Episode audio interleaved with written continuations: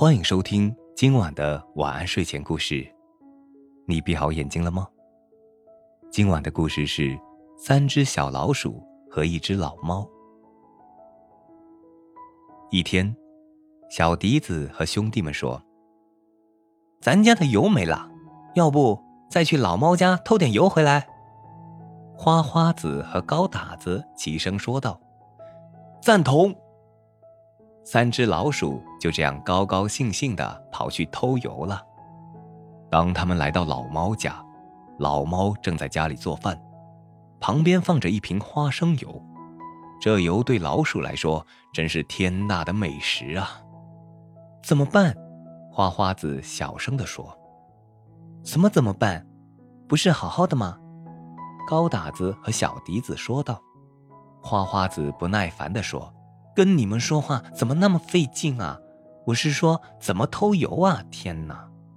小笛子说：“要不这样吧，高打子跑得快，让他引开老猫，我们两个快速的把油拿回家，把老猫甩开后，高打子赶紧想办法逃回家，就这么定了。”他们分工合作，高打子故意让老猫看见自己，然后拼命的跑。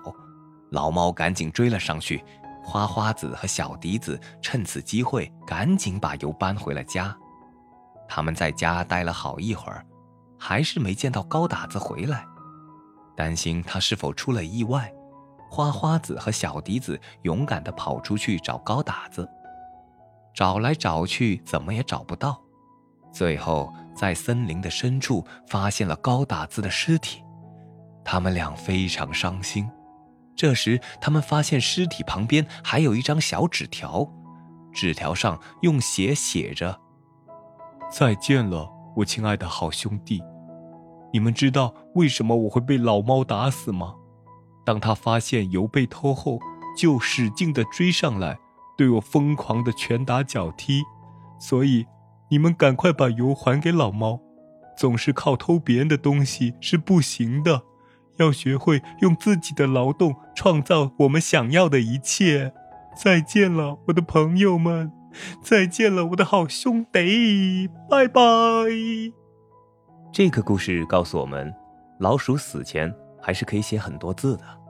好了，今晚的故事就讲到这里。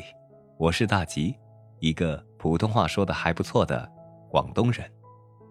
晚安，好梦。